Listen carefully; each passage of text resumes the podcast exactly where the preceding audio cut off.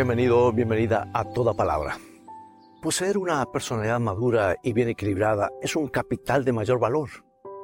Tener los sentimientos debidamente aplomados y saber convivir en paz con todos es algo que cuesta poseer, pero que a la larga produce los mejores dividendos. Sin embargo, esto es apenas una parte de lo que se espera de una personalidad madura. Una señal distintiva de madurez es también saber sobreponerse al dolor, los contratiempos y los fracasos. El hombre maduro no se queda inmóvil lamentándose sus caídas y rumiando sus penas. Simplemente se levanta de ellas y se olvida, a menos que sea para aprender una lección que en lo futuro lo ayude a evitar una caída semejante.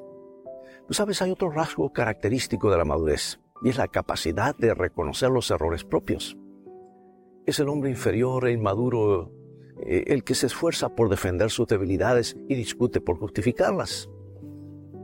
Pero esto, lejos de ayudarlo, le roba la disposición de corregirse. La persona madura, en cambio, no vacila en reconocer sus puntos débiles y, por lo mismo, consciente de ellos, se esfuerza por superarlos. La madurez supone también habilidad para adaptarse a situaciones nuevas.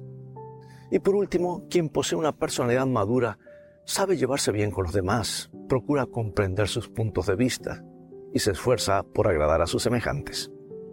Y el camino para alcanzar este precioso tesoro de la madurez es la dependencia de Dios, de modo que el poder divino obra en la vida.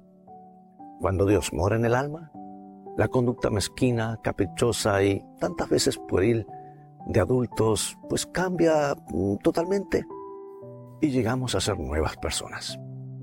Para el hombre maduro, Dios es una necesidad y un poder permanente.